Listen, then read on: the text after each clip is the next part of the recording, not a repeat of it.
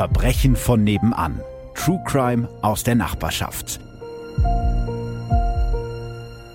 Hallo und herzlich willkommen bei Verbrechen von nebenan. Dieses Mal mit einem etwas weniger blutigen, dafür aber sehr spannenden Verbrechen. Mein Gast ist eine Journalistenkollegin, die sich sehr, sehr intensiv mit dem heutigen Fall beschäftigt hat. Verena Meyer von der Süddeutschen Zeitung. Hi Verena. Hallo. Wir sind ja heute noch näher dran am Fall als sonst, und zwar aus mehreren Gründen. Das Urteil ist gerade erst vor wenigen Wochen gefallen und du hast diesen Fall ja sehr nah und intensiv begleitet, hast für die SZ über den Juwelendiebstahl im grünen Gewölbe und den anschließenden Prozess äh, berichtet und daraus äh, zusammen mit deiner Kollegin Antonia Rietschel den Podcast Die Kunst zu stehlen gemacht. Vielleicht mal ganz kurz so zum, zum Reinkommen. Was fasziniert dich so an Kunstdiebstählen? Am interessantesten finde ich tatsächlich die Kunstwerke selbst, also mhm. was das überhaupt für Kunstwerke sind, dann wie sie verschwinden, was die Täter mit ihnen vorhaben und wie sie auch wieder zurückkommen und was das wiederum mit den Kunstwerken macht. Also da gibt es ein ganz berühmtes Beispiel, die Mona Lisa, die wurde 1911 aus dem Louvre geklaut von mhm. einem Handwerker, kam dann nach Jahren wieder zurück und in der Zwischenzeit war diese Leerstelle da im Louvre, da sind die Leute hingepilgert, haben da Blumen hingelegt. Also quasi durch den Verlust entstand erst der Hype. Und als sie dann wieder zurückkam, dann war dem Fame kein Ende mehr zu setzen und sie wurde zu dem berühmtesten Kunstwerk der Welt. Also das war etwas, was uns interessiert hat, was Verbrechen auch mit Kunstwerken selbst macht. Also das versuchen wir so ein bisschen nachzuzeichnen, dass die Kunst nicht nur für Verbrecher interessant ist, sondern dass sie auch durch Verbrechen selbst interessant wird. Das ist ja spannend. Das heißt also, dieser Riesenhype, ich meine, jeder, der schon mal im Louvre war, kennt das. Man kommt ja fast gar nicht ran vor lauter Menschentraube, die da irgendwie vorsteht vor der Mona Lisa. Und dann ist die ja noch relativ klein. Äh, das ist alles so ein bisschen begründet darin, dass sie mal einmal gestohlen wurde. Das ist ja Wahnsinn. Genau, also äh, wenn du vor 150 Jahren dort gewesen wärst, wäre es ein Kunstwerk von vielen gewesen, wärst vielleicht allein davor gestanden, bis dann ein Handwerker sie mitgenommen hat. Okay, es ist nicht alles besser geworden in der modernen Zeit, mhm. aber wir sprechen ja heute auch über gestohlene Kunst, über Juwelen, genauer gesagt. Vielleicht bevor wir in den Fall reingehen, noch zwei kleine Hinweise. Also erstens, dieser Fall ist ja als Raub im grünen Gewölbe bekannt, wird auch immer wieder so genannt. Rein juristisch ist es natürlich falsch, ja, das ist kein Raub, sondern Diebstahl. Bei einem Raub wenden die Täter Gewalt an oder drohen zumindest damit. Und das ist hier nicht so. Ich habe mich aber trotzdem dafür entschieden, den Fall Juwelenraub zu nennen, weil er eben so bekannt ist. Und deswegen sprechen wir jetzt hier auch von Raub. Die Juristinnen und Juristen mögen mir das verzeihen. Und zweitens, das ist mir auch ganz wichtig, im Zusammenhang mit diesem Verbrechen ist immer wieder von Clankriminalität die Rede. Und genau darum ging es ja auch in einer meiner Folgen für Verbrechen von nebenan auf Sky. Da haben wir über ein anderen sogenannten Clan-Kriminalitätsfall gesprochen. Kommen wir auch gleich noch zu, den Raub im Bodemuseum. Und viele Expertinnen und Experten finden den Begriff Clan schwierig und das sehe ich ähnlich, weil er eben ausschließlich für Menschen mit Migrationshintergrund verwendet wird, sozusagen als Abgrenzung gegenüber deutschen Verdächtigen. Und natürlich erzeugt das Wort Clan ein Bild, archaische Strukturen, ein Kampf gegen alle anderen und so weiter. Und was auch noch wichtig ist, ein Großteil der Menschen, die zu dieser Familie gehören, über die wir heute sprechen werden, und das sind in diesem Fall bis zu 1000 Menschen mit demselben oder ähnlichen Nachnamen, die sind eben nicht kriminell, also ein Großteil davon. Und genau deshalb habe ich mich dafür entschieden, in dieser Folge ja im Gegensatz zu anderen Kolleginnen und Kollegen den vollen Nachnamen der Täter nicht zu nennen, obwohl er eigentlich öffentlich bekannt ist. Was aber, und das ist mir auch wichtig, eben nicht bedeutet, dass man über diese realen Probleme nicht sprechen sollte und deshalb machen wir diese Folge. So, jetzt habe ich eine sehr, sehr lange Einleitung gemacht. Ich hoffe, Verena, du bist nicht zwischendurch eingeschlafen. Von mir aus können wir loslegen. Bist du bereit? Sehr gern. Ein kleiner Hinweis noch an dieser Stelle. Ich bekomme immer wieder Nachrichten von euch, in denen ihr fragt, warum hat der oder die die neue Folge schon gehört und ich nicht. Ganz einfach, ihr könnt Verbrechen von nebenan natürlich kostenlos überall hören, egal wo ihr wollt, aber bei RTL Plus Musik erscheinen die neuen Folgen immer schon eine Woche früher. Wunderbar. Dann starten wir direkt in den Fall. Der 25. November 2019 ist zwar erst knapp fünf Stunden alt, aber bis zu diesem Zeitpunkt ein Montag wie jeder andere. Es ist 4.45 Uhr am Morgen, als Marco F. bei seiner Arbeitsstelle auftaucht, um seine Schicht zu beginnen. Der 33-Jährige arbeitet als Wachmann und meldet sich aus der Leitzentrale des Sicherheitsdienstes in Dresden, wo seine Kollegen aus der Nachtschicht sich gerade in den Feierabend verabschieden wollen. Hier in Dresden ist ist man stolz auf die historischen Schätze, die man in der Stadt bestaunen kann. Gemälde von alten Meistern wie Vermeer, Tizian, Rembrandt, aber auch von Künstlern wie Picasso, Edward Munk oder Van Gogh. Außerdem wertvolles Porzellan, Skulpturen und Juwelen, alles verteilt auf verschiedene Museen und Sammlungen. Eine thematische Vielfalt, die in ihrer Art international einzigartig ist, wie die staatliche Kunstsammlung Dresden stolz auf ihrer Homepage schreiben. In den Vitrinen und Archiven der Dresdner Museen liegen, stehen und hängen Werte von Millionen und Abermillionen von Euro. Die wohl wertvollsten Stücke finden sich im grünen Gewölbe im Westflügel des Dresdner Residenzschloss, erbaut im 16. Jahrhundert. Seit knapp 13 Jahren befindet sich im restaurierten Teil des Gebäudes die Juwelen- und Schmucksammlung. Insgesamt rund 3000 Kunstwerke aus Gold, Diamanten, Rubinen, Perlen und Elfenbein, verteilt auf zehn Räume. Darunter zum Beispiel ein mehr als zwei Meter hoher Obelisk mit über 200 Edelsteinen oder der sächsische Weiße, ein Diamant von fast 50 Karats, der früher dem sächsischen Kurfürsten August dem Starken gehörte. Der Wert der Schmuckstücke liegt im Milliardenbereich, aber sie sind im grünen Gewölbe auch besonders sicher. Zumindest denkt man das in Dresden bis zu diesem Morgen. Das grüne Gewölbe sei gesichert wie Fort Knox. So zumindest hat es der damalige Generaldirektor der Kunstsammlung noch vor einiger Zeit stolz verkündet. Und doch kommt aus genau diesem grünen Gewölbe an diesem 25. November 2019 um kurz vor 5 Uhr morgens ein Einbruchsalarm. Der Wachmann Marco F. macht sich sofort zu Fuß auf den Weg. Er ist, wie alle seine Kollegen, lediglich mit einem Schlagstock ausgestattet. Bewaffnete Wachen gibt es in den Dresdner Kunstsammlungen schon seit Jahren nicht mehr.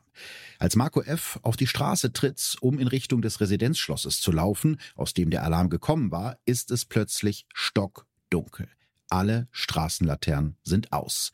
Es brannte kein einziges Licht, wird sich der Wachmann später erinnern. Marco F. rennt durch die Dunkelheit in Richtung des grünen Gewölbes. Von der Leitzentrale sind es nur ein paar Meter, als er plötzlich eine laute Männerstimme hört. Los, komm, mach schnell! In der Richtung, aus der Marco F. die Stimme gehört hat, sieht er die Rücklichter eines Autos. Das Licht reicht gerade aus, um zu erkennen, wie mehrere Männer in den Wagen springen, wahrscheinlich drei oder vier. Dann rast das Auto in Richtung Elbe davon und mit ihm Juwelen und Schmuck von unschätzbarem Wert. Der Einbruch in das grüne Gewölbe ist der wohl spektakulärste Kunstdiebstahl Deutschlands. Der sächsische Innenminister spricht am Tag danach von einem Anschlag auf die kulturelle Identität aller Sachsen. Unter den gestohlenen Schmuckstücken ist auch der eben schon erwähnte sächsische Weiße. Experten schätzen den Gesamtwert der geraubten Juwelen auf 113,8 Millionen Euro.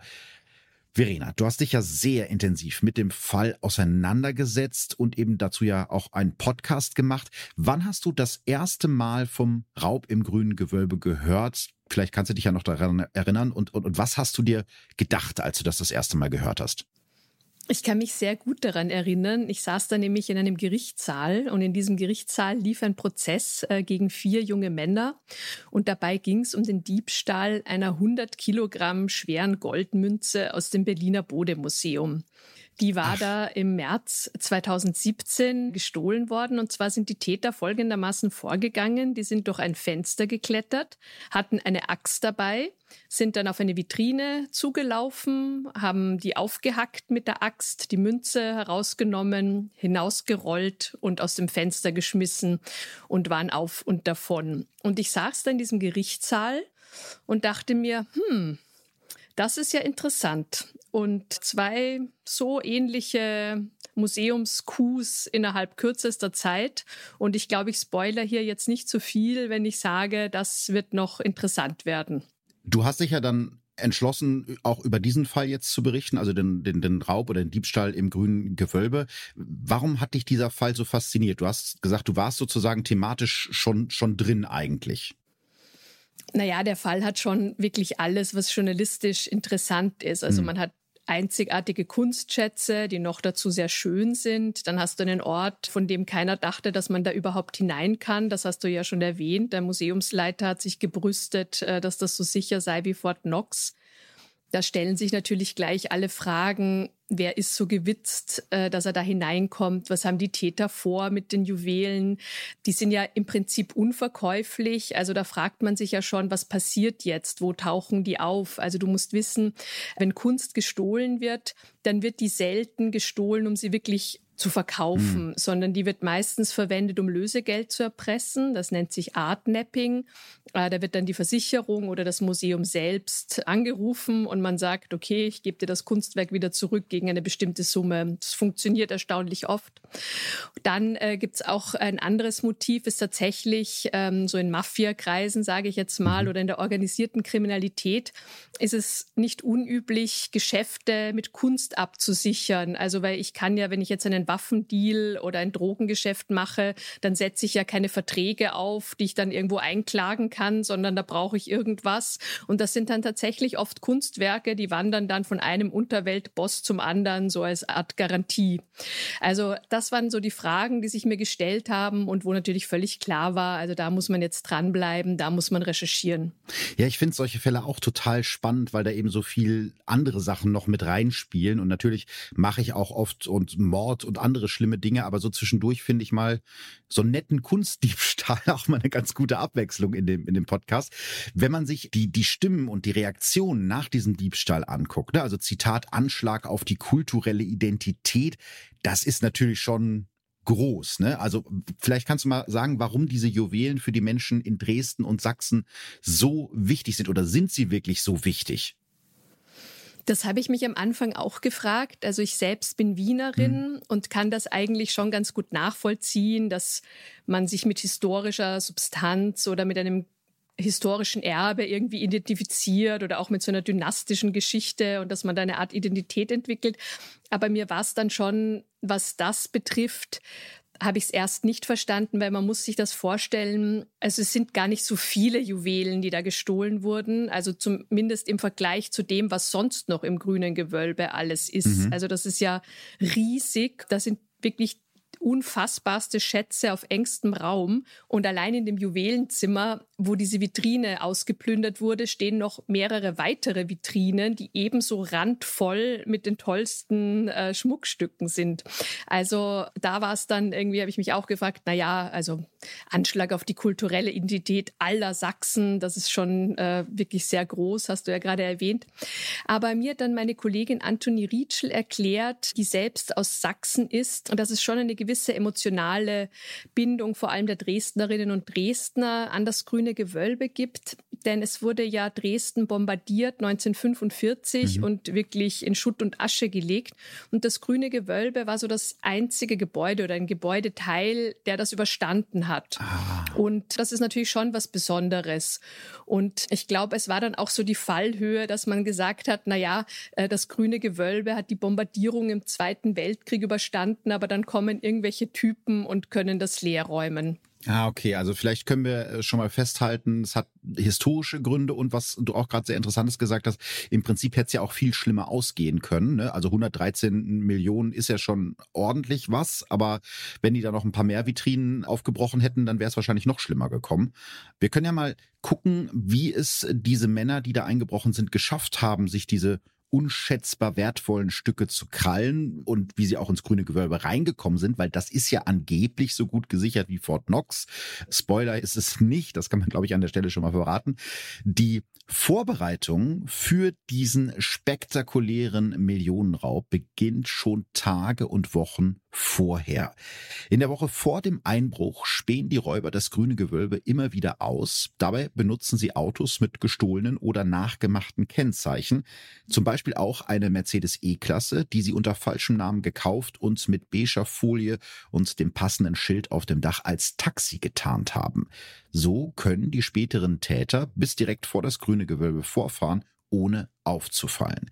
Wahrscheinlich schon am Dienstag, den 19. November, klettern sie über eine niedrige Sandsteinmauer und schneiden mit einem Hydraulikschneider ein Fenstergitter vor dem Fenster auf, durch das sie sechs Tage später in das grüne Gewölbe einsteigen werden.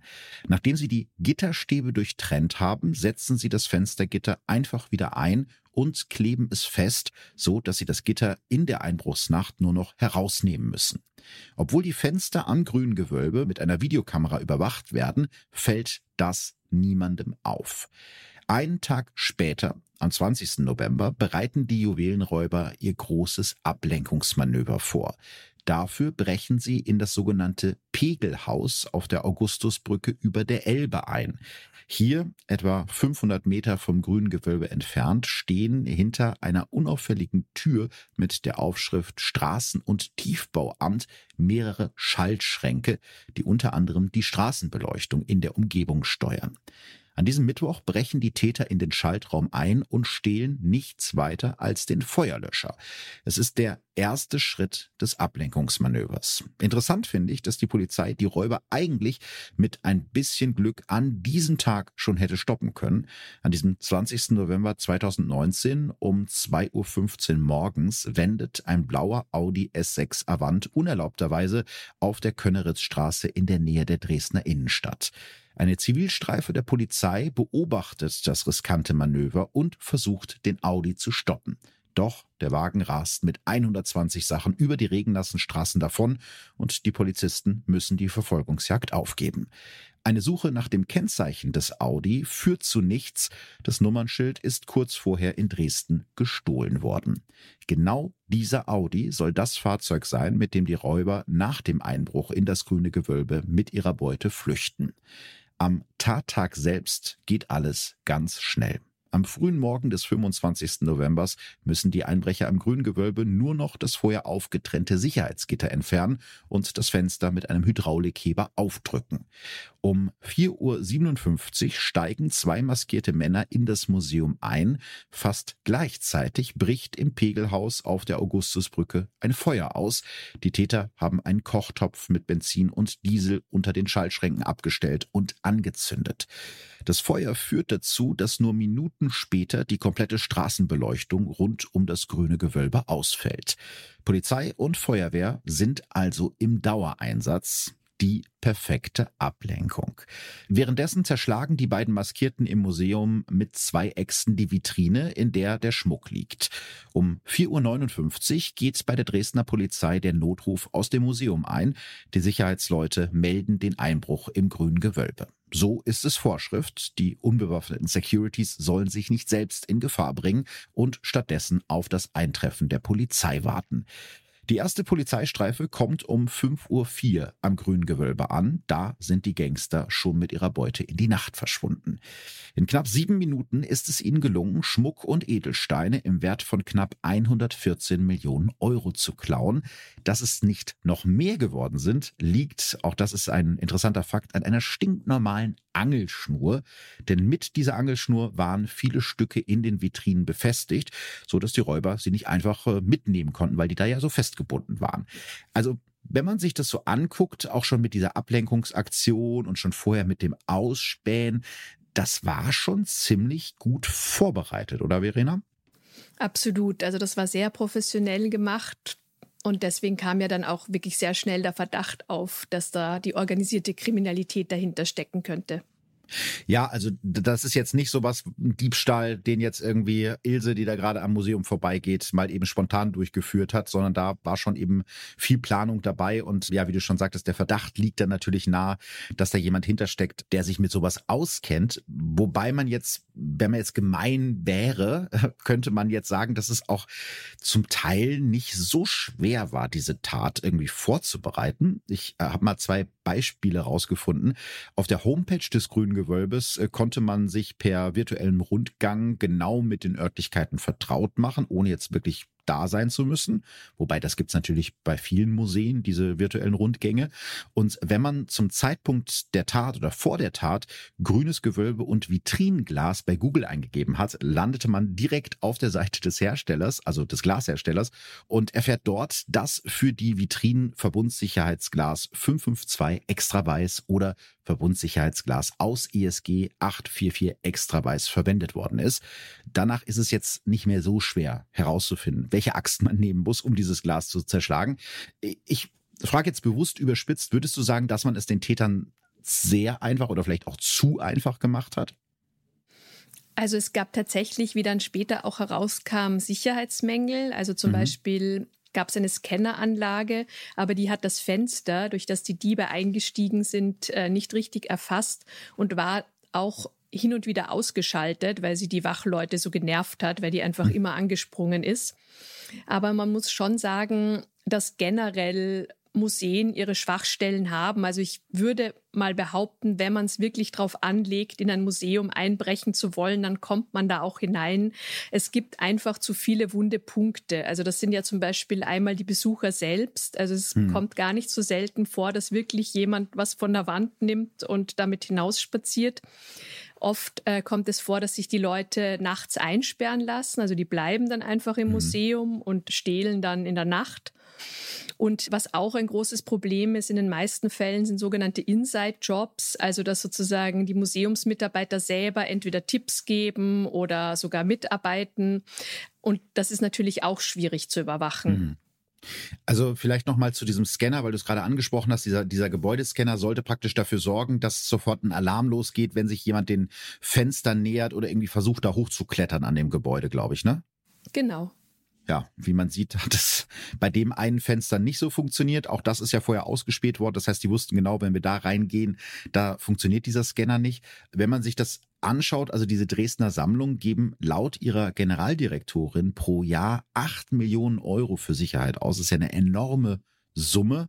Und das steht für mich im totalen Gegensatz zu diesen Aufnahmen der Überwachungskameras. Also da werde ich auch mal eine auf der Instagram-Seite von Verbrechen von nebenan posten, weil die ist komplett unscharf. Also man kann sich das kaum vorstellen. Also wenn man so viel Geld ausgibt, dann ist es doch auch naheliegend, vielleicht auch Kameras äh, zu nehmen, die Infrarot haben, die Restlichtverstärker haben, die auch nachts scharfe Bilder machen. Die kosten irgendwie 100 Euro das Stück. Also passt irgendwie nicht so zusammen. Hattest du auch den, den Eindruck bei der Recherche bei manchen Sachen?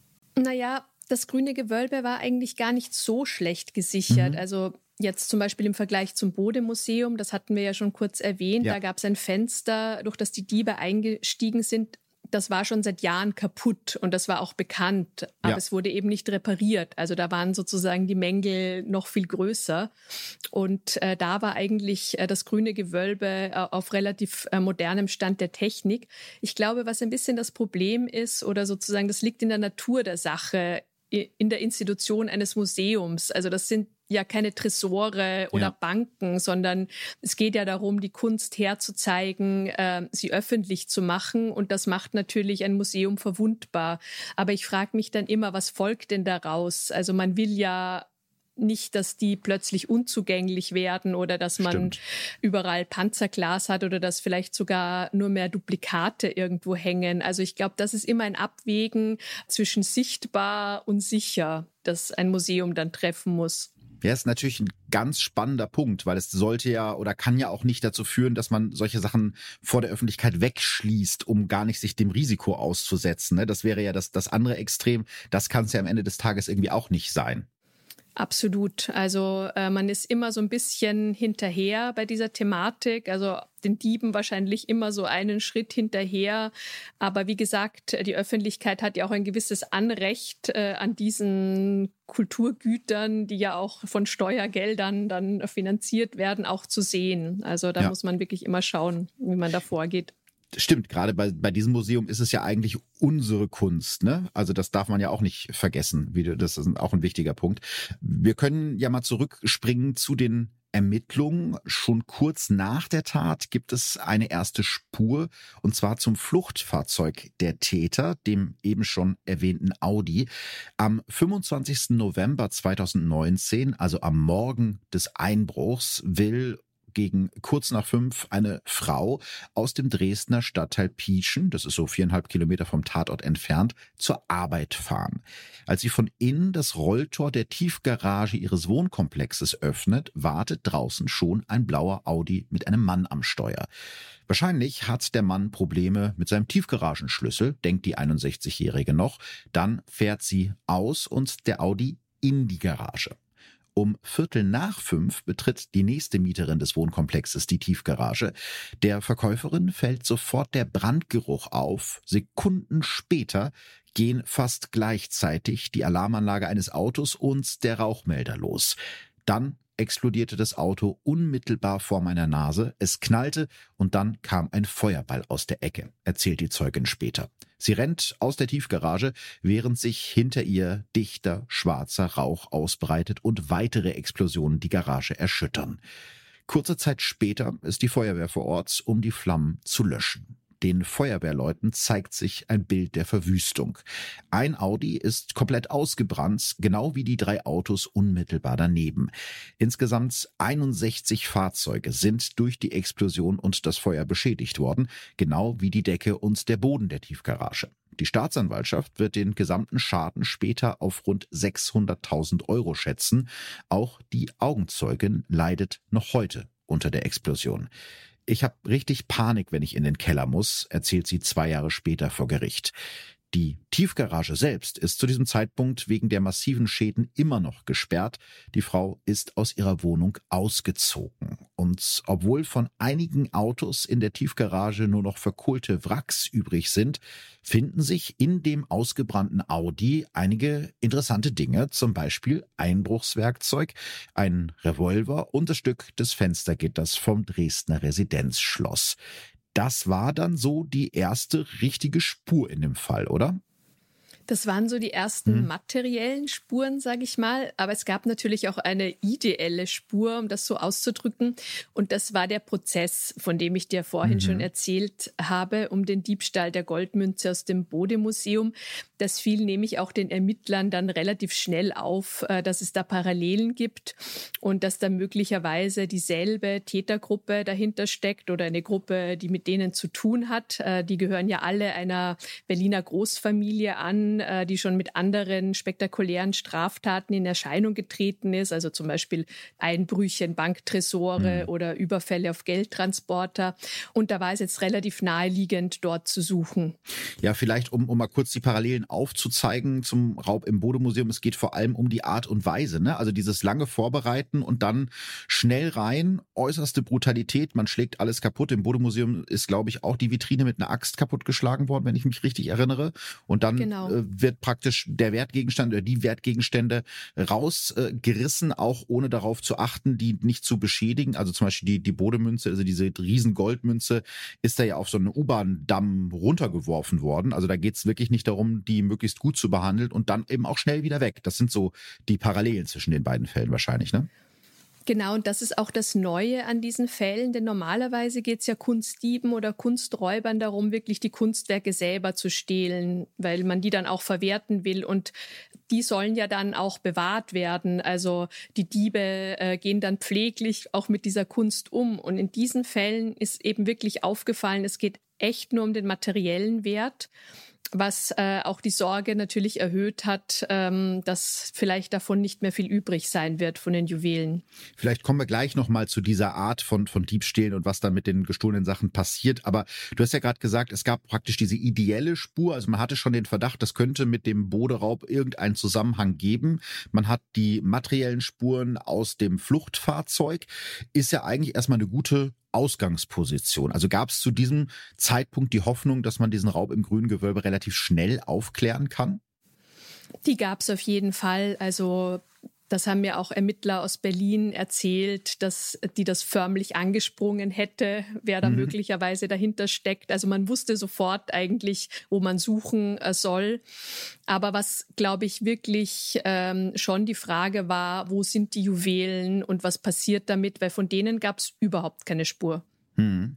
Ja, das Interessante ist, auch wenn man damals schon diese Spur hatte, hört man zumindest in der Öffentlichkeit sehr lange nichts mehr von den Ermittlungen. Also es gibt natürlich die spektakulären Berichte direkt nach dem Diebstahl und dann wird es eine Zeit lang relativ still. Erst im September 2020, also zehn Monate nach der Tat, gibt es ein ersten, ja, konkreteren Anhaltspunkt. Die Spur führt nach Berlin. Das haben wir auch gerade beide schon angesprochen. Und dann kommt Dienstag, der 17. November 2020. Mittlerweile ist der Raub im Grüngewölbe fast genau ein Jahr her. Und an diesem Dienstag durchsuchen rund 1600 Polizisten in Berlin insgesamt 18 Objekte, darunter Wohnungen, Autos und Garagen. Bei der Großrazzia werden außerdem drei junge Männer verhaftet. Sie alle gehören zu der bekannten Großfamilie R. Ein Politiker der damals in Berlin regierenden SPD spricht deshalb sogar von einem Festakt gegen die Clankriminalität. Dazu habe ich ja schon ganz am Anfang was gesagt. Bevor wir auf die drei festgenommenen Männer näher eingehen, ein Jahr bis zur ersten Festnahme kommt mir bei der Ausgangssituation relativ lang vor. Also kannst du uns vielleicht sagen, was bei den Ermittlungen so lange gedauert hat, wenn die Spurenlage doch am Anfang eigentlich ganz gut war? Also ich beschäftige mich doch recht intensiv mit organisierter Kriminalität mhm. und fand das eigentlich gar nicht so lang. Okay. Also vor allem, wenn man denkt, bei anderen Kunstdiebstählen dauert es wirklich Jahre, wenn nicht sogar Jahrzehnte, bis überhaupt irgendeine Spur entdeckt wird. Ich weiß nicht, ob die der Kunstdiebstahl aus Gotha was sagt. Mhm. Also das war noch zu DDR-Zeiten, wurden da Bilder geklaut aus dem Schloss und die sind jetzt erst vor einigen Jahren wieder aufgetaucht. Also sozusagen, äh, das kann wirklich eine Zeit lang dauern. Und dann gab es das Museum in Boston, das wurde 1990 äh, leer geräumt und äh, da ist bis heute, weiß man gar nichts darüber weil es ja auch um so wertvolle Dinge geht, die dann meistens gestohlen werden, dass man dann sozusagen sagt, Korrektheit vor Schnelligkeit, weil es so wichtig ist, diese Sachen zu erhalten. Ne? Das spielt ja wahrscheinlich immer im Hintergrund dann mit bei solchen Ermittlungen. Der Grund ist sicher auch, dass man es halt wirklich in den allermeisten Fällen mit organisierter Kriminalität mhm. zu tun hat. Also es gibt sogar eine Statistik, dass Kunst nach Waffen und Drogen der interessanteste Geschäftsbereich äh, äh, bei diesen Gruppen ist. Und die sind natürlich dementsprechend aufgestellt. Also die lassen sich jetzt auch nicht so schnell erwischen von der Polizei. Und was auch interessant ist, das habe ich vorher schon kurz erwähnt, dass wenn so Kunstwerke in der Unterwelt verwendet werden, um Deals abzusichern, dann gehen die oft von einer Gruppe in die nächste. Da werden auch dann Spuren verwischt und das ist dann einfach gar nicht so einfach, das überhaupt zu tracken, wo das jetzt ist, wer das haben könnte und so weiter. Weil das natürlich auch alles Menschen sind, die nicht unbedingt gerne mit der Polizei reden. Das sollte man vielleicht auch dazu sagen. Ganz genau. Hm. Wir schauen uns mal zusammen an, wer jetzt diese festgenommen sind. Vor allem einer von denen ist ja ziemlich interessant, möchte ich mal sagen. Alter Bekannter für die Polizei. Wissam R., zu diesem Zeitpunkt 23 Jahre alt. Seine Familie stammt ursprünglich aus dem Südosten der heutigen Türkei, nahe der syrischen Grenze und wanderte schon in den 1930ern in den Libanon aus, wo sie als Staatenlose zum untersten Rand der Gesellschaft gehören. Wissams Vater kommt 1980 aus dem Libanon nach West-Berlin auf der Flucht vor dem damals herrschenden Bürgerkrieg. Hier wird wird dann am 12. Dezember 1996 auch Wissam geboren, als drittes von insgesamt sechs Kindern. Später wird der Vater der Familie hier in Deutschland mehrere Jahre im Gefängnis sitzen. Wissam fällt schon in der Schule durch aggressives Verhalten gegenüber seinen Lehrern auf. Ab seinem 14. Lebensjahr steht er regelmäßig erst vor der Polizei und dann vor Gericht, unter anderem wegen Diebstahls, Hausfriedensbruchs und gefährlicher Körperverletzung, meist zusammen mit seinem Cousin Ahmed. Auf den kommen wir ja gleich auch noch. Laut eigener Aussage nimmt Wissam, seit er 16 ist, regelmäßig Drogen, erst Marihuana, später Koks, Ecstasy und Schmerzmittel. In der Schule hat er große Schwierigkeiten, lernt langsamer als andere und verlässt die Schule 2014 ohne Abschluss. Auch eine Ausbildung macht er nicht, also zumindest keine Ausbildung im klassischen Sinne. Am 27. März 2017 begeht Wissam dann zusammen mit seinem Cousin Ahmed und mindestens einem weiteren Komplizen einen Diebstahl, der in ganz Deutschland für Schlagzeilen sorgt und ja, den wir jetzt auch thematisch schon ein paar Mal angeschnitten haben. Er bricht ins Berliner Bodemuseum ein und klaut dort eine der größten Goldmünzen der Welt. Die Big Maple Leaf, groß wie ein Autoreifen, rund 100 Kilo schwer und mehr als 3,7 Millionen Euro wert. Falls euch das Thema interessiert, bei meiner Show auf Sky gibt's eine eigene Folge zum Einbruch im Bodemuseum. Wegen dieses Einbruchs wird Wissam Ende 2017 festgenommen und steht ab Januar 2019 zusammen mit drei weiteren Angeklagten in Berlin vor Gericht. Das ist eben der Prozess, bei dem du auch als Gerichtsreporterin dabei warst, richtig? Ja. Allerdings, ähm, das fand ich, ist ganz interessant. Er, er muss während des Verfahrens nicht wie viele andere Angeklagte in Untersuchungshaft, sondern bleibt auf freiem Fuß wegen seines jugendlichen Alters und weil aus Sicht des Haftrichters keine Fluchtgefahr besteht. Wissam R. muss sich lediglich dreimal die Woche auf einer Polizeiwache melden. In der Zwischenzeit macht er munter weiter. Im November 2018 soll Wissam im Showroom der Firma Lukas Hydraulik im fränkischen Erlangen eingebrochen sein und dort einen Hydraulikspreizer geklaut haben. Diese Geräte benutzt zum Beispiel die Feuerwehr, um eingeklemmte Unfallopfer aus ihrem Auto zu schneiden. Man kann sie aber eben auch benutzen, um etwas aufzuhebeln, zum Beispiel das Fenster am Grüngewölbe in Dresden. Am Tatort wird eine DNA-Spur von Wissam gefunden. Das Landgericht Erlangen verurteilt ihn deshalb ein Jahr später zu zweieinhalb Jahren Haft. Der Vorsitzende Richter nennt Wissam damals einen notorischen Klauer. Doch weil die Strafe zu diesem Zeitpunkt noch nicht rechtskräftig ist, bleibt Wissam R. auf freiem Fuß und hat deshalb Zeit für den nächsten Einbruch. Kurz nach dem Urteil von Erlangen und noch während er in Berlin wegen des Raubes im Bodemuseum vor Gericht steht, nutzt Wissam im November 2019 eine Verhandlungspause, um auch in das grüne Gewölbe in Dresden einzubrechen ist ja wirklich Wahnsinn, ja. Also der ist schon absolut im Fokus der Behörden, steht da vor Gericht und äh, kurz vor einer Verurteilung und macht trotzdem weiter in der Verhandlungspause. Also das klingt so nach einem eiskalten Meisterdieb, dem das alles egal ist. Aber Wissam hat auch eine andere Seite. Ein Sozialarbeiter, der Wissam schon seit seiner Jugend begleitet, beschreibt ihn als ängstlichen Menschen mit großen Selbstzweifeln. Ein Mitläufer, der sich nicht traut, Nein zu sagen und dem Familie über alles geht. Der Sozialarbeiter sagt zum Beispiel, an sich denkt er ganz zum Schluss bis gar nicht. Verena, du hast ja gerade gesagt, du warst bei dem Prozess in Berlin äh, gegen Wissam und die anderen Angeklagten dabei. Du hast viel zu ihm recherchiert, du hast ihn vor Gericht erlebt. Was war denn so dein Eindruck von ihm? Ich habe den Wissam R. wirklich über Monate in diesem Berliner Gerichtssaal äh, erlebt. Und zwar ist er mir wirklich schräg gegenüber gesessen. Mhm. Also ich hatte da echt einen guten äh, Blick drauf. Das war so ein junger Mann mit Jeans, immer sehr schicken Turnschuhen. Und er saß da mit seiner Wasserflasche neben dem Anwalt und hat immer ganz interessiert zugehört, was da so passiert in dem mhm. Prozess. Da kam der Goldgutachter und hat dann gesagt, ja, das war das reinste Gold der Welt. Und das hat den auch sehr interessiert. Oder er hat äh, uns manchmal zugelächelt, uns Presseleuten. Dann hat er mir mal ganz galant die Tür aufgehalten. Also mir wurde erst so im Nachhinein klar, was ich da eigentlich diese Monate gesehen habe. Nämlich, dass da ein junger Mann sitzt, der angeklagt wird wegen eines spektakulären Coups. Und während jetzt alle wissen wollen, was da passiert ist und wer das war, plant er schon das nächste Ding. Mhm. Also als sei der Gerichtssaal so die beste Tarnung. Und wahrscheinlich war er das auch. Stimmt. Also wenn ich ein Ermittler wäre und Verbrecher jage, würde ich wahrscheinlich jetzt nicht als erstes im Berliner Landgericht suchen. und er hat dann später auch einmal über diese Zeit erzählt, weil es hat sich natürlich in der Szene herumgesprochen, dass er für diese Goldmünze äh, quasi verantwortlich war, obwohl er es ja nie gestanden hat. Und er hat dann erzählt, ja, also äh, das war die beste Zeit seines Lebens. Alle wollten mit ihm feiern. Er war so der Meisterdieb, äh, mit dem alle Party machen wollten. Und er hat damals wohl wirklich sehr viel äh, gekokst äh, und dadurch dann irgendwie den Bezug zur Realität verloren und gedacht, dass er dann jetzt gleich das nächste Ding durchziehen kann. Es ist Wahnsinn, aber interessant, dass du das gerade mit dem Türaufhalten erzählst, weil eine ja Bekannte von mir, die auch schon in diesem Podcast zu Gast war, Arabella Poth, vertritt eben häufiger auch ja, Mitglieder von solchen Großfamilien. Und die hat mir auch erzählt, äh, Philipp, das sind die höflichsten Mandanten, die du dir vorstellen kannst. Die halten dir die Tür auf. Also das passt ja erstmal so gar nicht zusammen von dem Bild, was man irgendwie hat, wenn man die neueste Spiegel-TV-Reportage dazu schaut. Also ist ganz spannend, dieser, dieser Gegensatz.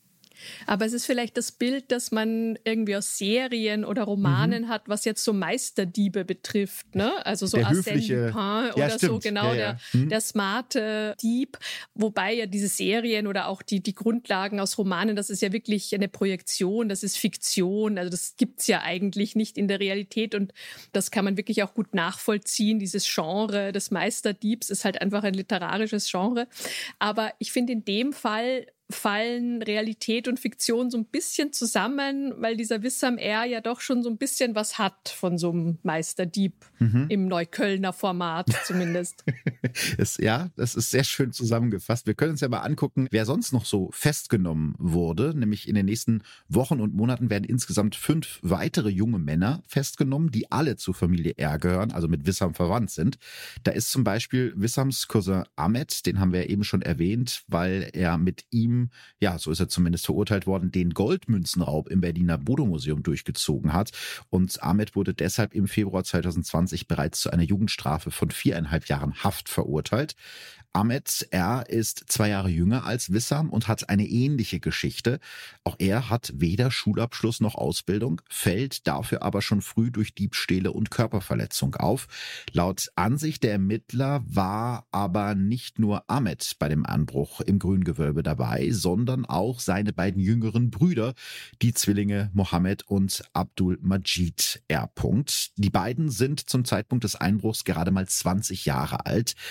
Der älteste Verdächtige ist Rabier, ein breit gebauter Boxer und Cousin von Wissam. Er war beim Einbruch 26 Jahre alt.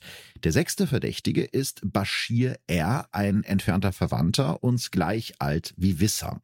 Insgesamt ermittelt die Staatsanwaltschaft gegen 46 Verdächtige. Angeklagt werden am Ende aber nur die sechs. Der Prozess gegen Wissam, Ahmed, Mohammed, Abdul Majid, Rabi und Bashir beginnt am 28. Januar 2022 im Hochsicherheitstrakt des Dresdner Landgerichts mit einer Stunde Verspätung. In diesem Saal werden normalerweise rechtsextreme Terroristen verurteilt. Der Zuschauerraum wird durch rund zwei Meter hohe Scheiben aus dickem Glas vom Verhandlungssaal getrennt. Bewaffnete Justizbeamte bewachen den Prozess und im Saal herrscht striktes Handyverbot. Die Tat war akribisch vorbereitet, erklärt der Staatsanwalt. Doch die Angeklagten scheinen davon eher wenig beeindruckt. Mohammed und sein Zwillingsbruder Abdul Majid sitzen scherzend auf der Anklagebank und müssen immer wieder grinsen. Ihr älterer Bruder Ahmed hat sich seine Kapuze über den Kopf gezogen. Begleitet werden die sechs Angeklagten von insgesamt 14 Anwälten aus ganz Deutschland. Und das ist übrigens etwas, was mir schon im Prozess um das Bodemuseum aufgefallen ist. Die Angeklagten der Familie R haben ziemlich viele und recht teure Verteidiger. Ja, also das fällt in vielen dieser Prozesse auf. Also ich habe schon einige Prozesse verfolgt gegen äh, Großfamilien, nicht nur gegen die Familie R. Also da sind immer durchaus sehr erfolgreiche Anwälte, die dann auch äh, ganze Arbeit leisten mhm. und sich für ihre Mandanten sehr ins Zeug legen, auch in dem Fall. Ja. Und darauf kommen wir, glaube ich, nachher. Ja, genau, darüber werden wir gleich noch ein bisschen intensiver äh, sprechen. Aber dieses Auftreten vor Gericht, so da so rumzulümmeln und so ein bisschen zu scherzen, ist das auch etwas, was du beobachtet hast? Hat das vielleicht auch ein bisschen Methode zu zeigen, ihr könnt mir ja alle gar nichts? Ich selbst habe ja diesen Fall äh, vor allem aus Berlin begleitet. Also im Gerichtssaal war dann meine Dresdner Kollegin Antoni Rietschel und später Iris Meyer. Aber von hier aus habe ich dann schon mitbekommen, wie groß der Unterschied war. Also in Berlin muss man sich das vorstellen, da waren die ja auf freiem Fuß, das hattest du schon erwähnt. Mhm. Äh, da saß eine ganz lockere Jugendrichterin, die war tiefenentspannt, die sind da raus und reingegangen. Während in Dresden hatte man halt diesen unglaublichen Aufwand mit diesen Sicherheitsvorkehrungen, äh, wie sonst in Terrorprozessen. Also äh, das war wirklich schon ein enormer Unterschied jetzt und man hat wirklich gemerkt, wie wichtig das sozusagen auch der Dresdner Justiz ist, das auch zu ahnden ahnden, diesen Fall. Mhm, aber ich, ich, ich wollte jetzt eher auf die Angeklagten mhm. hinaus. Also du hast ja zum Beispiel Wissam auch bei dem Berliner Prozess mhm. erlebt. Die Bilder, die ich gesehen habe und auch die Videoaufnahmen machten mir jetzt auch nicht den Eindruck, dass er so wirklich furchtbare Angst vor der Justiz hat. Also ich weiß nicht, wie ich da sitzen würde, wenn ich so angeklagt wäre. Ja, das war ganz interessant, als der Prozess in Berlin begonnen hat um die Goldmünze. Da waren die, wie gesagt, auf freiem Fuß und durften ja dann sozusagen denselben Weg zum Gerichtssaal gehen wie die Öffentlichkeit.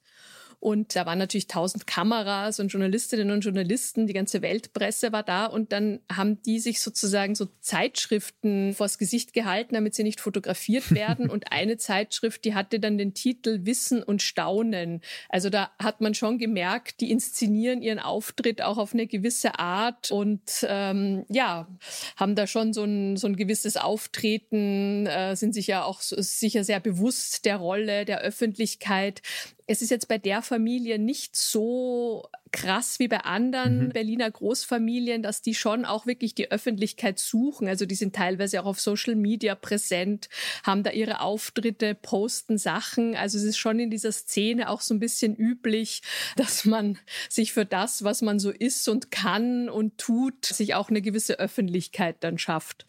Ja, ich habe im Zuge der Recherche auch einige der Angeklagten bei Social Media gefunden und die Profile sind schon, ja, es ist, hat viel mit großen Autos zu tun und großen Muskeln, was, was da so an Fotomaterial gepostet wird. Vielleicht kann man es so zusammenfassen.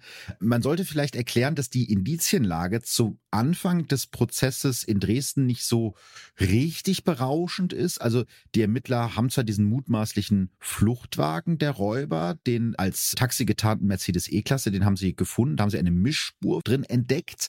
Mischspur, das muss man vielleicht erklären, bedeutet, dass das Genmaterial von gleich mehreren Menschen stammt. Also es ist nicht so einfach daraus das individuelle DNA-Profil eines einzelnen Menschen zu isolieren. Vor allem natürlich, und das ist ja bei dieser Familie der Fall, wenn die Spurverursacher alle eng miteinander verwandt sind. Also da ist dann schwierig zu sagen, ist es von ihm oder von seinem Zwillingsbruder oder von dem Cousin, wenn das alles sich durchgemischt hat. Außerdem wird eben diese Spur erst drei Wochen nach der Tat gesichert und der Mercedes soll sich bereits seit Monaten im Besitz der Familie R befunden haben. Die Spur am Getränkehalter des Wagens kann also bei der Flucht entstanden sein, aber natürlich auch davor und danach. Anderthalb Jahre nach der Tat wird das grüne Gewölbe nochmal mit speziellen Polizeispürhunden durchsucht, die dort laut Anklage eine Geruchsspur von Ahmed R. erschnüffelt haben sollen. Also diese Hunde haben anderthalb Jahre später angeblich festgestellt, dass der Ahmed R. im grünen Gewölbe war. Sein Verteidiger nennt das hochgefährliche kriminalistische Esoterik. Und dann ist da zum Beispiel noch der kurze Freestyle-Rap, den Bashir R. aus der Urhaft per Handy verschickt haben soll in dem er auch über das grüne Gewölbe spricht und dann unter anderem sagen soll, und als nächstes der Louvre-Bruder. Die Angeklagten selbst äußern sich zu Beginn des Prozesses nicht, sondern lassen ihre Verteidiger sprechen, die die Anklage teilweise sehr scharf kritisieren. Und dann, das kommt relativ überraschend, am 29. März 2022 gibt es dann auch einmal ein erstes Geständnis in dem Prozess. Es ist Wissams Cousin Rabier. Als sein Verteidiger im Gerichtssaal seine vorbereitete Erklärung vorliest, reibt sich der 28-Jährige nervös die Schläfen und schaut vor sich auf den Tisch. Fünf Tage vor der Tat, am 20. November 2019, sei er mit den anderen Tätern von Berlin nach Dresden gefahren, heißt es in seiner Erklärung. Gemeinsam hätten sie das Fenster angeschaut, über das sie ins Gebäude einbrechen wollten und mögliche Fluchtwege ausgekundschaftet. Dann werden die Rollen für den geplanten Einbruch verteilt. Ich sollte Schmiere stehen behauptet Rabier. Als die Bande sich dann am Abend des 24. November in Berlin auf den Weg machen wollte, um den Plan auszuführen, seien sie in eine Polizeikontrolle geraten. Damit wurde Rabi die Sache seiner Aussage nach zu heiß und er sei im letzten Moment ausgestiegen und habe die Tatnacht bei seinen Eltern verbracht. Zitat, ist auch eine sehr schöne Formulierung. Die Tat wurde unabhängig von mir begangen, so heißt es in der Erklärung. Mit dem eigentlichen Raub will er also nichts zu tun haben. Wer sonst noch beteiligt war und wer sich den Plan überhaupt ausgedacht hat, das will er nicht sagen. Verena, hat dich dieses plötzliche Geständnis nach wochenlangem Schweigen damals überrascht? Ja, sehr. Dazu muss man wissen, dass es in der organisierten Kriminalität sehr unüblich ist, dass da irgendjemand äh, redet. Und das halten diese Großfamilien, die äh, mit organisierter Kriminalität in Verbindung gebracht werden, nicht anders. Also da haben wir wirklich alle sehr aufgehorcht. Und auch wenn das Geständnis nicht so ganz gestimmt hat, wie sich später herausstellen wird, aber es gab doch schon so einen ersten Einblick auch in die Denk- und Arbeitsweise dieser Gruppe. Also, dass man auf der einen Seite so relativ spontan tun sich da so Cousins zusammen und planen was. Auf der anderen Seite hast du ein hohes Maß an Planung, an Organisiertheit. Also, das war wirklich sehr interessant für uns. Aber wenn man sich jetzt allein schon die Formulierung anguckt, ja, ein, ein, ein junger Mann würde wahrscheinlich nicht von sich aus sagen, die Tat wurde unabhängig von mir begangen. Also es klingt halt, als ob der Verteidiger da sehr viel an dieser Erklärung mitgeschraubt hat. Fandest du denn diese Ausführungen damals glaubwürdig, was du da gehört hast? Naja, es gibt für Geständnisse immer so etwas wie ein Verfallsdatum. Also mhm. je früher im Prozess ein Geständnis abgelegt wird, desto frischer und glaubwürdiger und besser ist es auch. Weil du musst wissen, es hat keinen Sinn, wenn ich nach sechs Monaten, wenn alles auf dem Tisch liegt, 30 Zeugen ausgesagt haben, fünf Gutachten verlesen wurde, wenn ich dann etwas gestehe, was eh schon alle wissen. Also das hat keinen Wert. Insofern habe ich da schon aufgehorcht, als das kam, weil es kam zu einem sehr späten Zeitpunkt und habe mir dann schon gedacht, da steckt sicher irgendwas Taktisches dahinter, wovon ich noch nicht wusste, was es sein könnte, aber das hat sich ja dann später herausgestellt. Genau dazu kommen wir jetzt. Sechs Monate später passiert nämlich die Überraschung, das, was alles dahinter steckt. Und zwar eine Überraschung, die einige Medien ein Weihnachtswunder nennen werden. In der Nacht vom 16. auf den 17. Dezember, also drei Jahre nach dem Raub, kann die für den Einbruch zuständige Sonderkommission Epaulette gemeinsam mit dem LKA Sachsen einen Großteil der Beute sicherstellen. Insgesamt sind es 31 Einzelstücke, darunter auch der polnische Weiße Adlerorden, von dem ich euch ein Foto auf meine Instagram- und Facebook-Seite packe, damit ihr euch das mal angucken könnt, diesen riesen Glitzerklunker. Andere Stücke, wie der berühmte 50-Karat-Diamant der sächsische Weiße, sind allerdings nicht dabei. Die sächsische Kulturministerin freut sich in einer eigens verschickten Presseerklärung sehr über den Fund und sagt, das zeigt, dass es sich auch drei Jahre nach diesem schmerzhaften Einbruch lohnt, die Hoffnung nicht aufzugeben und alle sich bietenden Spuren zu verfolgen. Der Hintergrund dieses Weihnachtswunders ist ein Deal der Angeklagten mit den Behörden. Es waren also die mutmaßlichen Täter selbst, die die Beute zurückgegeben haben. Ahmed R. ist bei diesem Deal allerdings außen vor. Er bestreitet weiter, etwas mit der Tat zu tun zu haben und will die Tat nachts bei seiner Freundin verbracht haben. So, Weihnachtswunder. Das äh, drunter ging's nicht. Also das klingt ja schon sehr groß. Zumindest für mich, der den Prozess nur so von außen äh, beobachtet hat, kam das sehr überraschend, dass die Beute auf einmal mal wieder aufgetaucht ist. War das für dich auch so überraschend? Es ist gar nicht so unüblich eigentlich bei Kunstdiebstählen, mhm. dass die Werke irgendwann wieder auftauchen oder gefunden werden. Also da gibt es die unterschiedlichsten Gründe. Es wird vielleicht mal irgendwo gefunden bei einem Unterweltboss oder es wird Lösegeld gezahlt. Es gab einen berühmten Fall in Wien, da wurde aus dem Kunsthistorischen Museum ein goldenes Salzfass äh, gestohlen, die Saliera. Mhm. Und dann hat der Mann, der war interessanterweise ein Alarmanlagentechniker, der hat gleich gemerkt, da kann ich reinsteigen, ist aus so einer Laune heraus dann ins Museum, hat die geklaut. Und als der dann versucht hat, die Versicherung zu erpressen, um Lösegeld zu verlangen, wurde er dann geschnappt und die Saliere hat man dann gefunden, im Wald verbuddelt. Also wie gesagt, das, das kommt schon vor, äh, dass diese mhm. Werke mhm. irgendwann zurückkommen. Bei den Juwelen war es so, dass man natürlich Angst hatte, weil man wusste ja, wer die Tätergruppe mutmaßlich ist. Und wenn die das halt schon die Goldmünze auf dem Gewissen haben, von der man ja wirklich nur mehr Späne gefunden hat, ja. also die wurde ja wirklich offensichtlich zersägt und vermutlich auch eingeschmolzen. Also da gab es schon eine gewisse Angst, dass das mit den Juwelen ähnlich äh, passiert sein könnte. Auf der anderen Seite war es dann aber so, dass es so gar keine Spuren gab von den Juwelen. Also es gab keine Hinweise im Darknet, es gab keine Steine, die vielleicht mal irgendwo aufgetaucht sind. Man muss ja auch wissen, dieser Juwelenhandel, das ist ja auch eine recht überschaubare Szene. Da sind die gerade bei, bei so, so hochkarätigen äh, Schmuckstücken. Also da, das hätte man wahrscheinlich mitgekriegt, wenn da jetzt mhm. irgendwo die Brustschleife der Königin Amalie Auguste auf dem Markt ist. Und deswegen haben dann schon, je mehr Zeit vergangen ist, die Leute doch gehofft, dass die noch irgendwo sind, diese Teile. Ja, was ja nun auch in, in Teilen stimmt, weil wie du schon gesagt hast, man kann die natürlich in der Form nicht so verkaufen. Man müsste sie wahrscheinlich erst irgendwie umschleifen und trotzdem jemand, der sich damit auskennt, wenn dann so ein großer Edelstein mit so einer großen Reinheit auftaucht und es hatten ja alle mitbekommen, dass da was gestohlen wurde. Es ist schwierig an den Markt zu bringen sozusagen. Also interessant finde ich, ist, ist der Hintergrund dieser Rückgabe. Die ist Teil eines Deals, den die Verteidiger der Angeklagten mit der sächsischen Justiz geschlossen haben. Dafür sollen die Angeklagten die Beute zurückgeben und glaubhafte Geständnisse zur Planung der Tat selbst und der Flucht danach abgeben. Im Gegenzug sollen die einzelnen Haftstrafen der Angeklagten nicht länger als sechs Jahre und neun Monate werden. Um das mal kurz zu erklären, das ist schon eine deutliche Verkürzung der zu erwartenden Strafe, denn alleine für die gefährliche Brandstiftung in der Tiefgarage in Dresden-Pieschen würden normalerweise bis zu 15 Jahre Haft drohen. Also da ist jetzt sechs Jahre und neun Monate noch mild dagegen. Wobei man sagen muss, solche Verständigungen, die man ja eigentlich vor allem aus den USA kennt, wo es dann immer heißt, da wurde ein Deal gemacht, die gibt es auch in Deutschland. Die sind allerdings erst so seit 2009 möglich. Trotzdem war das meines Wissens nach der erste größere, bekanntere Fall, wo es so eine Art von Deal gegeben hat. Was glaubst du, Verena, warum hat die Justiz sich darauf eingelassen?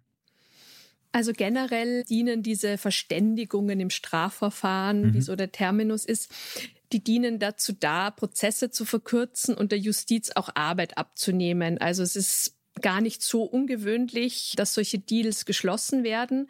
Aber man muss immer schauen, wo das passiert. Und äh, sozusagen das Haupteinsatzgebiet für solche Deals sind große Wirtschaftsstrafverfahren, also wo es mhm. um viel Geld geht, um Immobiliengeflechte, um Firmenkomplexe, die man als ähm, Wirtschaftsstaatsanwaltschaft jetzt vielleicht nicht so schnell aufgedröselt bekommt.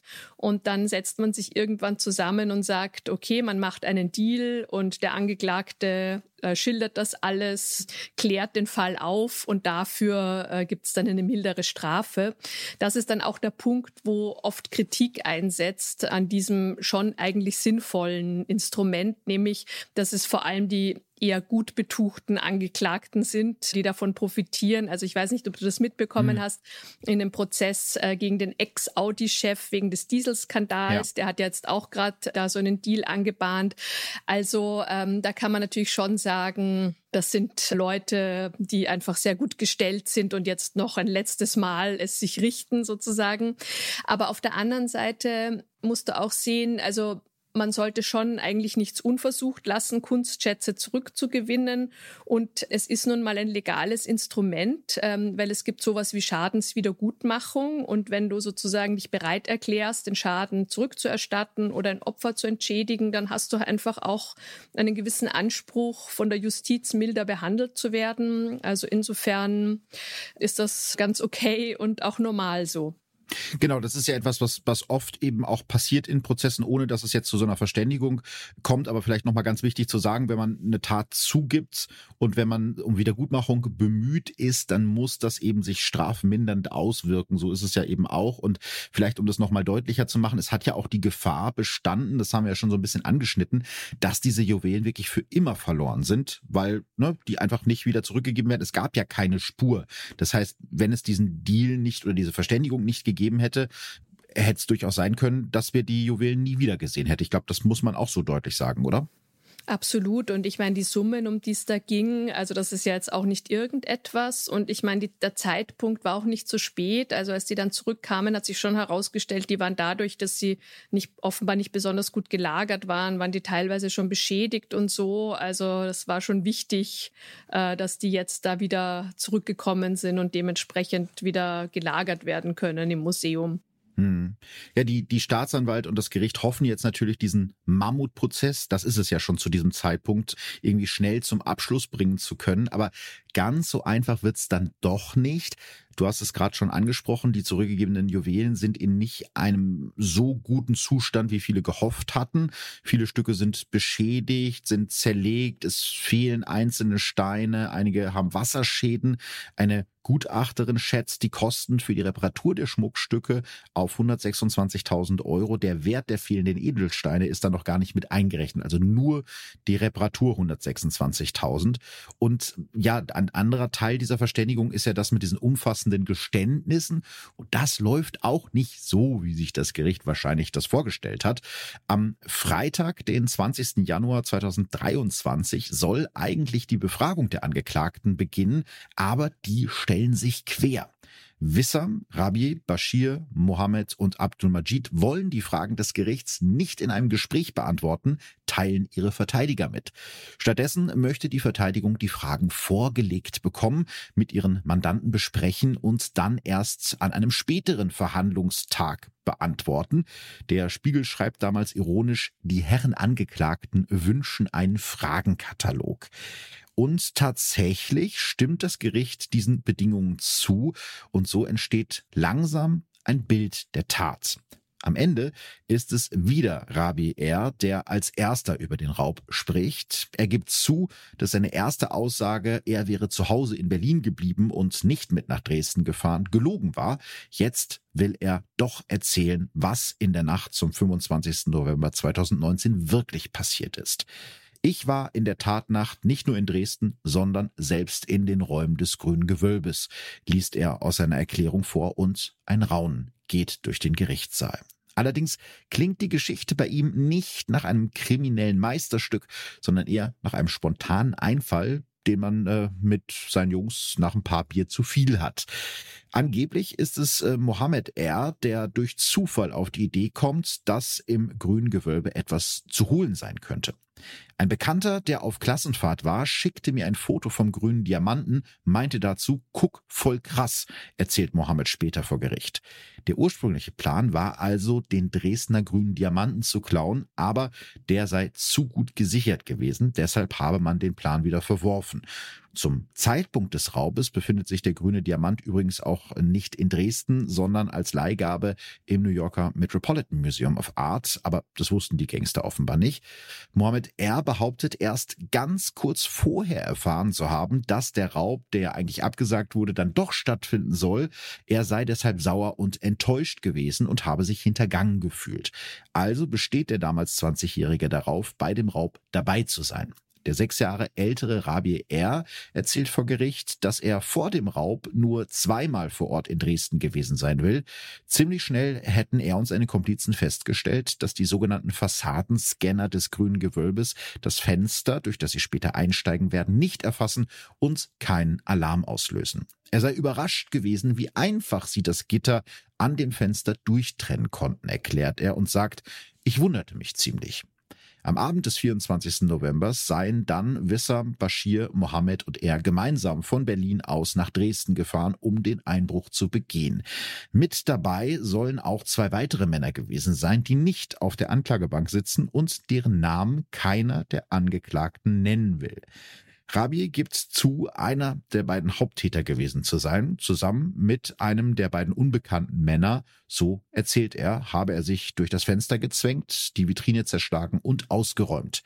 Ich bin der mit der Taschenlampe auf dem Überwachungsvideo, erklärt er vor Gericht.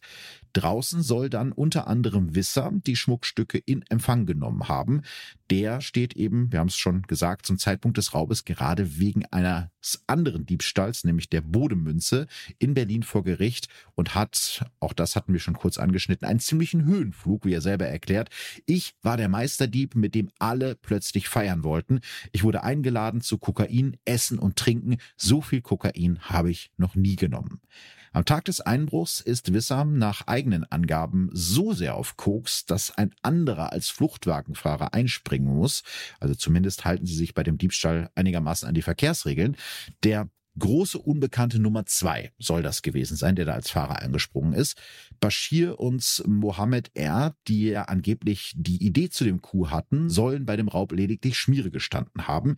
Nicht dabei Laut den Angeklagten waren Ahmed R. und sein jüngerer Bruder Abdul Majid.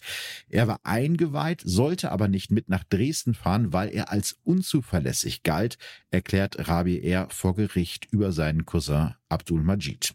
Der soll nur die Tatwerkzeuge mehrerer Äxte in einem Berliner Baumarkt geklaut haben. Diese Äxte allerdings waren für das Zerschlagen der Vitrinen nicht besonders geeignet, deshalb habe alles länger gedauert als geplant. Auch Ahmed R. will bei dem Raub nicht dabei gewesen sein, legt sogar für die Tatzeit ein Alibi vor. Er habe sich in der Nacht zum 25. November bis etwa Viertel vor drei morgens in der Notaufnahme einer Klinik in Berlin-Neukölln behandeln lassen, also knapp 200 Kilometer vom Tatort entfernt.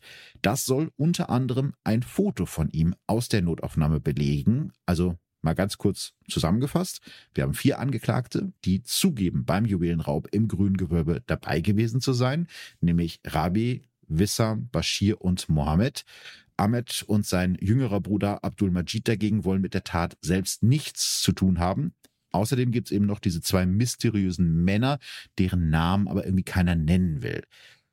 Weiß ich nicht. Verena, wie, wie schätzt du das ein? Wie glaubwürdig sind diese Geständnisse? Also was mir aufgefallen ist, wie gut erzählt äh, diese Geständnisse waren. Also da haben die Anwälte schon sehr darauf geachtet, dass da interessante Details erzählt werden, die äh, irgendwie auch unterhaltsam sind auf eine Art. Ja. Also wie das mit der Klassenfahrt, wie sie halt erfahren haben. Da hat er eine WhatsApp-Nachricht geschickt, guck mal, wie krass. Oder die Axt war falsch gekauft, einer war zu zugekokst zum Autofahren. Also ähm, das sollte so als eine Art Lausbubenstreich äh, irgendwie rüberkommen ja. und ist es auch. Aber was natürlich dabei unterging und natürlich völlig beabsichtigt unterging, war einfach die Professionalität dieses Coups.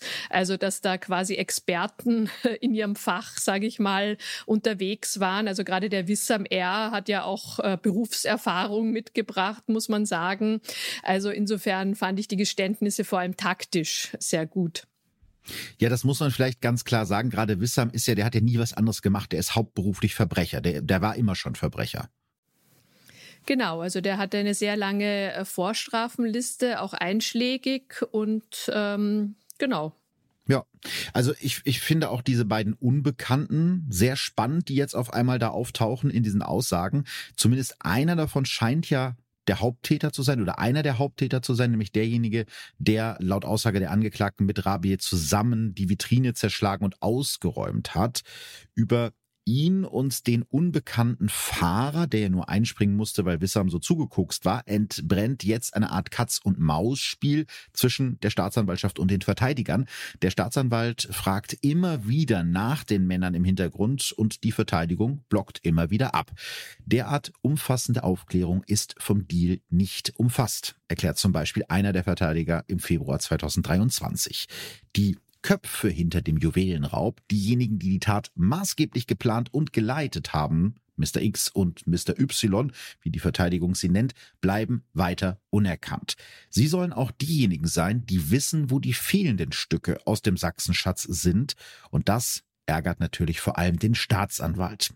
Es sei schon ein überaus praktischer Zufall, dass ausgerechnet diese beiden Unbekannten die zentralen Figuren dieses Coups sein sollen, sagt der Oberstaatsanwalt und ergänzt ironisch mit einem Anflug von Galgenhumor, es grenzt an ein Wunder.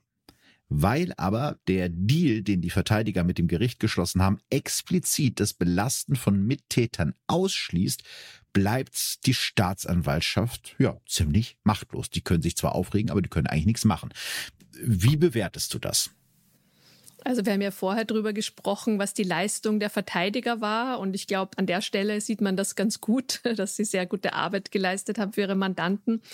Generell ist es wirklich so, in diesen Großfamilien, sowas passiert nicht ohne, dass da auch andere Familienmitglieder einbezogen werden. Also das ist jetzt zwar nicht wie, wie eine Mafia-Gruppe mhm. oder Cosa Nostra, dass du oben den Capo hast, der irgendwas befiehlt und unten der so eine dann weiße hierarchisch Katze streichelt genau. noch so. Genau. Ja, okay. Und, und, und alle richten sich danach. Also so funktioniert das nicht. Das sind oft so kleinere Gruppen von Cousins oder anderen Verwandten, jüngere Männer, die sich zusammentun, aber es passiert schon immer quasi unter dem Blick der Altvorderen, sage ich's mal. Also da wissen einfach mehr Leute Bescheid und es wird auch an gewissen Stellen einfach wahrscheinlich auch abgenickt.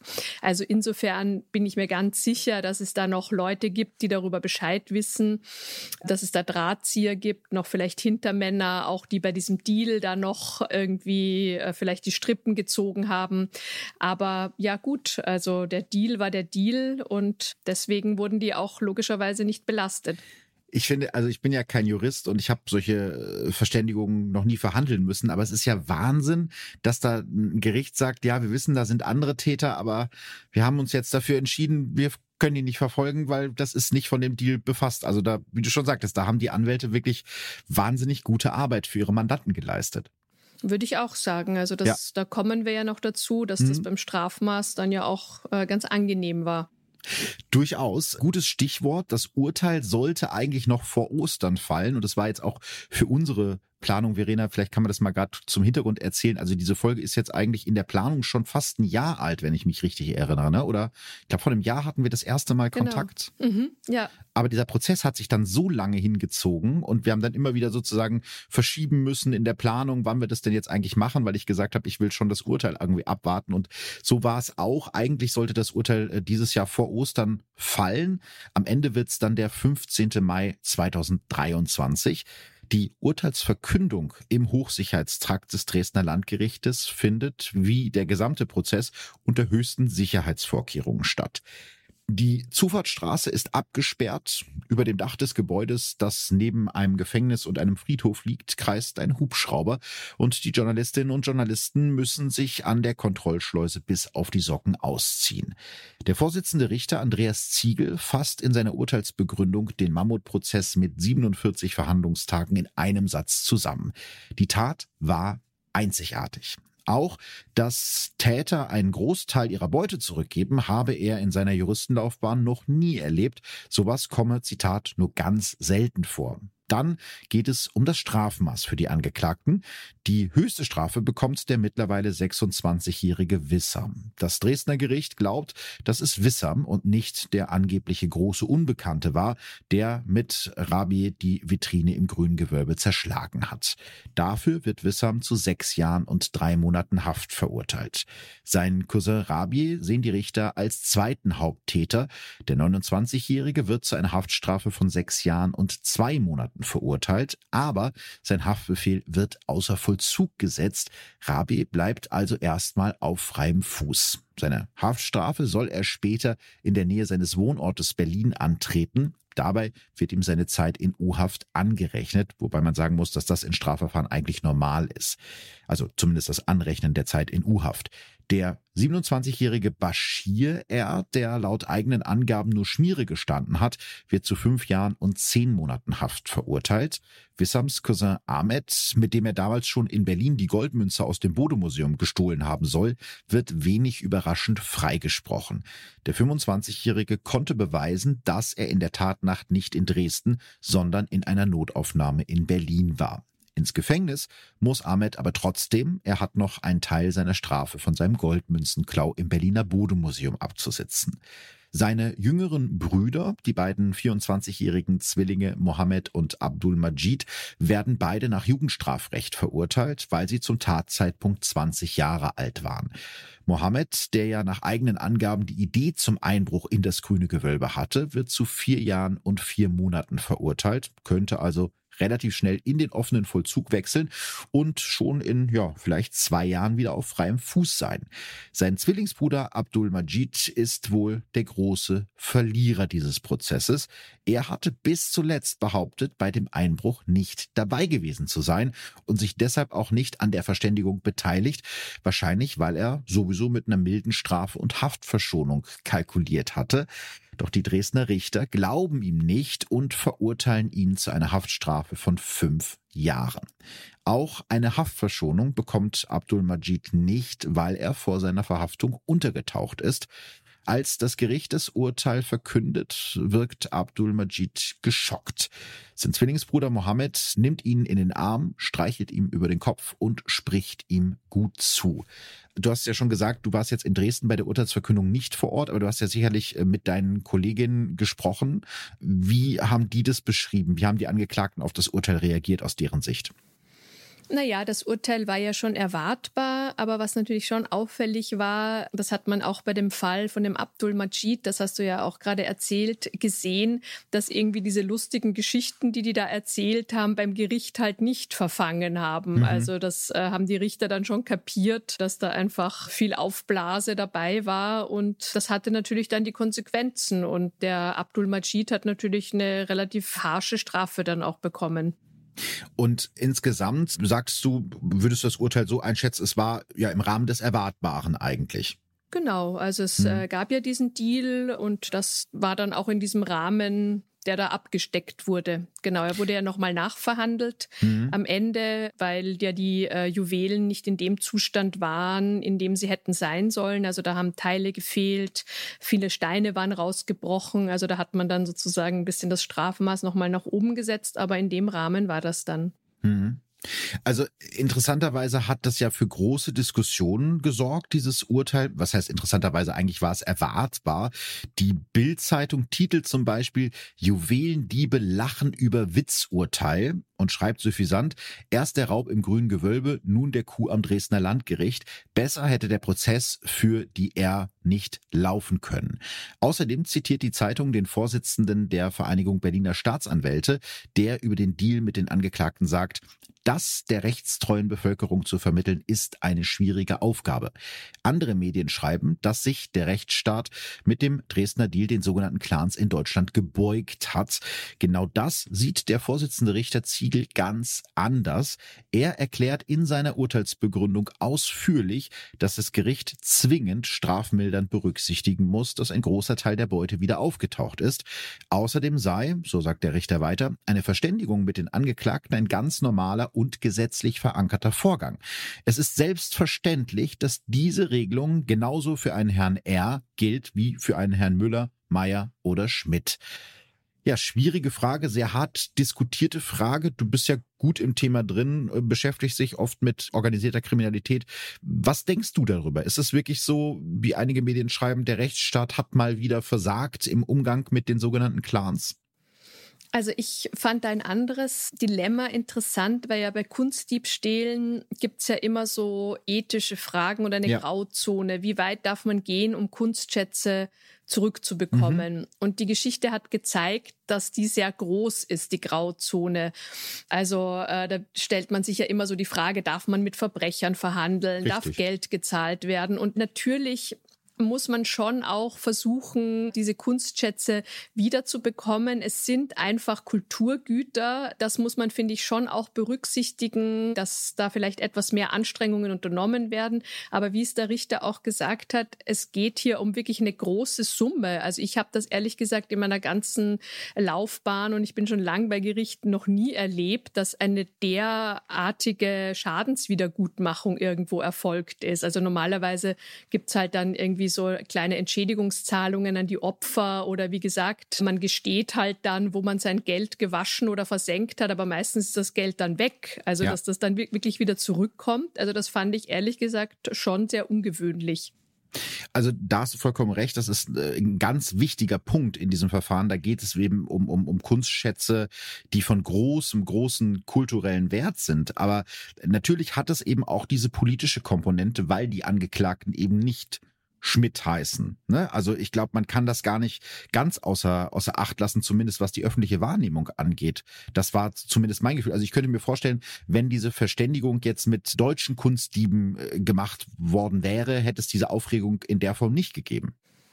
Also da bin ich mir jetzt gar nicht so sicher. Also bei den Deals wird eigentlich immer hingeschaut, da wird sich immer aufgeregt. Mhm. Weil es geringere Strafen gibt dann meistens. Weil ne? es geringere ja. Strafen gibt. Man denkt sich immer, also hier tanzt jemand der Justiz auf der Nase herum. Also das würde ich in dem mhm. Fall, äh, glaube ich, gar nicht so sehen. Ich glaube, das hängt auch damit zusammen, weil das ja im Umgang mit dieser sogenannten Clankriminalität auch immer so ein bisschen der Grundvorwurf ist, der da immer mitschwingt, dass die Justiz dem nicht gewachsen ist. Und deswegen kommt er wahrscheinlich jetzt in diesem Zusammenhang auch. Also es hat es ja in dem, in dem Bode-Museumsfall in der Berichterstattung auch gegeben, dass man gesagt hat, na typisch, diese Familie tanzt jetzt wieder den Behörden auf der Nase rum. Ich glaube, das hat auch viel dann damit zu tun. Was ich noch spannend finde. Äh, darf ich da noch kurz was ja, dazu sagen? Natürlich. Also ich glaube, da, das, das ist genau der Punkt. Ich finde das Urteil sauber mhm. und auch diesen Deal berechtigt. Also der war schon gut verhandelt, aber natürlich das Problem dahinter bleibt natürlich schon bestehen. Ja. Wir haben hier eine Gruppe, äh, die der organisierten Kriminalität zuzurechnen ist, die hier sich in den vergangenen Jahren immer mehr professionalisiert hat, solche Coups durchzuziehen und dass die natürlich jetzt ausgestattet mit den entsprechenden Ressourcen und Verteidigern da jetzt auch so ein gutes Outcome hat. Das ist natürlich schon das, was bleibt unterm Strich. Also ich glaube, der Prozess ist zwar zu Ende, aber die Lehren, die daraus gezogen werden müssen, müssen, die sind einfach wahrscheinlich sind die Museen in Deutschland gerade nicht sehr sicher oder sollten sich einfach auf dieses neue Phänomen einstellen, dass da Leute wirklich unterwegs sind, die wahrscheinlich schon das nächste Ding irgendwo in der Mache haben. Und wenn es nicht diese Gruppe sind, dann vielleicht eine andere, die auch schon merkt, dass da was zu holen ist. Das heißt, du gehst relativ sicher davon aus, dass wir in nächster Zeit wieder einen ähnlich spektakulären Kunstdiebstahl haben werden in Deutschland, weil das so ein ja, einkommensreiches Feld ist sozusagen. Also ich habe so mit ein paar Ermittlern aus dem Bereich gesprochen und die gehen definitiv davon aus, dass da noch was nachkommt. Ich weiß nicht, ob du das mitbekommen hast. Es mhm. gab Ende vergangenen Jahres im bayerischen Manching im Römer- und Keltenmuseum, da lag so Keltengold und das wurde ja auch ausgeräumt Stimmt. und zwar auch auf eine interessante Art, nämlich da wurde auch so ein Verteilerzentrum erst kaputt gemacht, damit irgendwie die Internetverbindung gekappt wird, damit die Alarmanlage nicht angeht und so weiter. Also es gibt da so einen gewissen Modus operandi, der irgendwie kommt so einem bekannt vor. kommt einem irgendwie bekannt vor, ohne irgendjemandem was unterstellen zu wollen. Aber ähm, dass Museen in Deutschland vulnerabel sind und diese Schwachpunkte offenbar sehr gezielt ausgenutzt werden und zwar von Leuten, die es wirklich auf die materiellen Werte abgesehen mhm. haben. Also die wollen jetzt keinen Picasso oder sonst äh, irgendeine schöne Skulptur, sondern die wollen einfach Geldwerte ja. sich holen und dass dieses Problem quasi wahrscheinlich auch größer wird, damit müssen wir, glaube ich, rechnen. Ja, das habe ich im Zuge der Recherche zu dem Bodefall gelernt. Das nennt man ja Meltdown-Mob. Ne? Also das ist wirklich ein Diebstahl, der nur das Ziel hat, den Materialwert zu sichern. Also die Goldmünze im Bodemuseum ist nicht gestohlen worden, weil sie so groß und so schön ist, sondern um sie einzuschmelzen und dann zum Beispiel in Barren weiter zu verkaufen. Auch das haben wir ja schon angeschnitten. Bei den Juwelen aus dem grünen Gewölbe ist das nicht so einfach, weil die ja auch historische Schliffe haben oder eine gewisse Farbreinheit, was die Edelsteine sehr auffällig macht.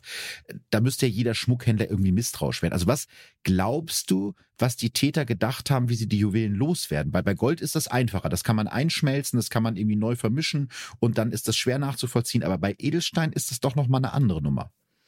Ja, das ist wirklich ein guter Punkt. Ich habe äh, darüber auch mal mit einer Kunsthistorikerin gesprochen und die hat mir so gesagt, dass sie immer erschrocken ist, wie wenig Kunstverstand äh, Kunstdiebe eigentlich mitbringen. Jetzt im Vergleich zum Beispiel zu Kunstfälschern. Hm. Weil ein Kunstfälscher der muss sich wirklich extrem gut auseinandersetzen mit der Kunst, die er fälscht. Also die haben teilweise, das ist wie so ein Studium, dass die da so durchlaufen, während Kunstdiebe eben oft keine Ahnung haben, was sie da klauen. Also die wissen nicht, dass man zwar vielleicht leicht hineinkommt in ein Museum, aber das, was man herausholt, einfach schwer los wird.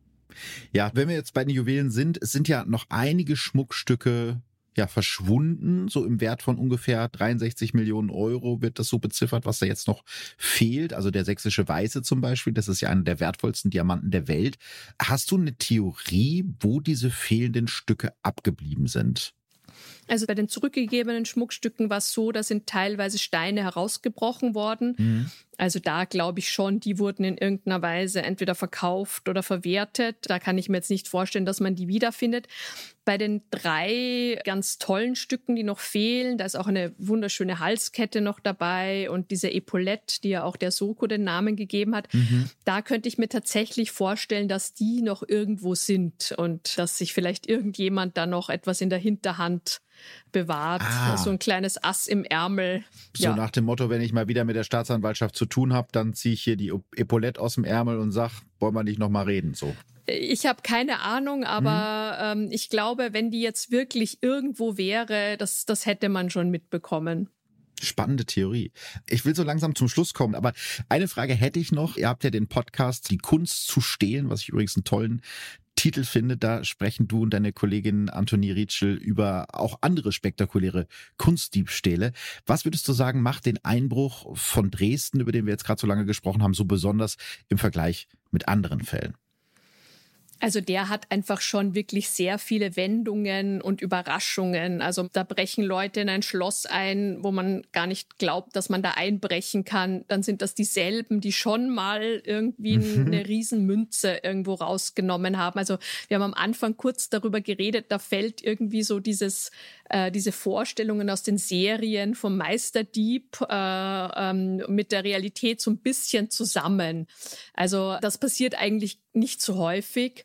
Und was ich mich auch äh, frage, weil wir, da haben wir auch am Anfang drüber gesprochen, was macht denn dieses Verbrechen und die Aufmerksamkeit, die jetzt dieser Juwelendiebstahl bekommen hat, dann mit den Juwelen? Und da ist auch meine Prognose, also wenn, sobald die wieder ausgestellt werden, die werden ja gerade restauriert, wird das einen unglaublichen Run irgendwie aufs grüne mhm. Gewölbe geben. Und vielleicht wird dieses Verbrechen auch das Beste sein, was diesen Juwelen passieren kann, nämlich, dass jetzt plötzlich alle Leute die sehen wollen und dass die auf der ganzen Welt bekannt werden. Was für ein schöner Gedanke, dass irgendwie ja in so einem Verbrechen dann am Ende doch noch was Gutes liegen kann. Kleiner Tipp für alle, die gerne noch mehr von dir und äh, deiner Kollegin Antoni Rietschel hören wollen, die erste Folge von eurem Podcast Die Kunst zu stehlen gibt's gratis überall, wo es Podcasts gibt. Die weiteren Folgen dann auf SZ. Verena, vielen Dank. Es ist äh, kein einfacher Fall gewesen, durch den wir uns hier durchgeackert haben. Sehr viele Details, sehr viele Angeklagte, aber es hat mir sehr großen Spaß gemacht. Und das Schöne an diesem Podcast, muss ich sagen, also für mich selber, als, als derjenige, der den moderiert, ist immer, ich kann in jeder Folge was Neues lernen. Und das war heute auch wieder so. Also dafür vielen, vielen Dank. Ja, das ist sehr nett und ich bedanke mich ganz herzlich für die Einladung. Bis zum nächsten Mal, Verena. Dankeschön. Tschüss. Eine kleine Sache habe ich noch für euch. Ich habe ja schon gesagt, dass es dieses Jahr keine Live-Tour mit Verbrechen von nebenan geben wird. Aber es gibt trotzdem einen Live-Auftritt von mir, den ihr euch angucken könnt. Und zwar in Düsseldorf. Am 29. Oktober trete ich in Düsseldorf bei der allerersten Late Crime Show in der Mitsubishi Electric Hall auf. Das wird ein richtig fettes Ding. An dem Abend gibt's gleich drei True Crime Podcasts live on stage. Neben mir zum Beispiel Stimmen im Kopf und Mord am Mittwoch. Und diese Show in Düsseldorf ist im Moment die einzige Chance, mich live zu sehen, nachdem die andere Show in Gütersloh nach 24 Stunden ausverkauft war. Tickets für den Auftritt in Düsseldorf bekommt ihr überall, wo es Tickets gibt. Tschüss. Verbrechen von nebenan. True Crime aus der Nachbarschaft. Mehr Infos und Fotos zu unseren Fällen findet ihr auf unserer Facebook- und unserer Instagram-Seite.